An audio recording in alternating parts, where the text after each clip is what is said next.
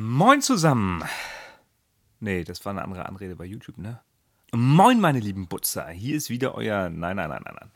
Hier ist er nicht. Hier ist Sven von Zwillingswelten.de und derjenige, der morgens mindestens drei Espressi braucht, um überhaupt zum Laufen zu kommen.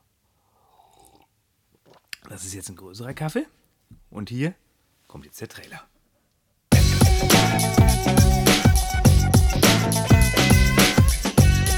Zwillingswelten.de, der Podcast für aufgeweckte Eltern. So, nun sitze ich hier und habe mir ein neues Mikrofon besorgt, was ich an den Computer anschließen kann, aber ihr wollt erstmal wissen, worum es geht. Es geht um euch. Um euch als Zwillingseltern und darum, wie man mehr Zeit hat. Zeit wird ja überbewertet, Schlaf auch, das kennt ihr.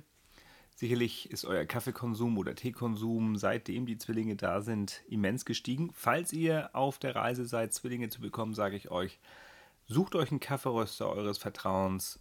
Ihr werdet ihn brauchen. So, worum geht es hier im Podcast? Das ist nicht ganz so einfach. Es geht um Technisches, es geht um Persönliches, es geht um alles Mögliche, was uns Eltern zurzeit irgendwie beschäftigt.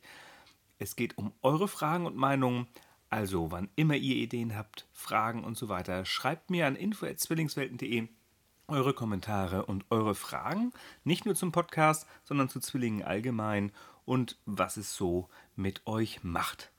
Ich rufe hier auch gleich auf, da ich immer wieder Interviews bei mir auf dem Blog bringe. Meistens sind Zwillingsmamas. Ich würde aber auch gerne mal den einen oder anderen Zwillingspapa ins Boot holen. Wenn du also Zwillingspapa da draußen bist, du hast wenig Zeit, ich verstehe das. Nach meinem Podcast hast du vielleicht etwas mehr Zeit. Wenn du mir Rede und Antwort stehst, würde ich mich freuen. Schick mir einfach mal eine kurze E-Mail rein oder melde dich auf meinen sozialen Netzwerken irgendwo bei Twitter, bei Instagram, wo auch immer. Guck einfach mal nach Zwillingswelten und du wirst mich finden. Ich freue mich drauf. Bis dahin.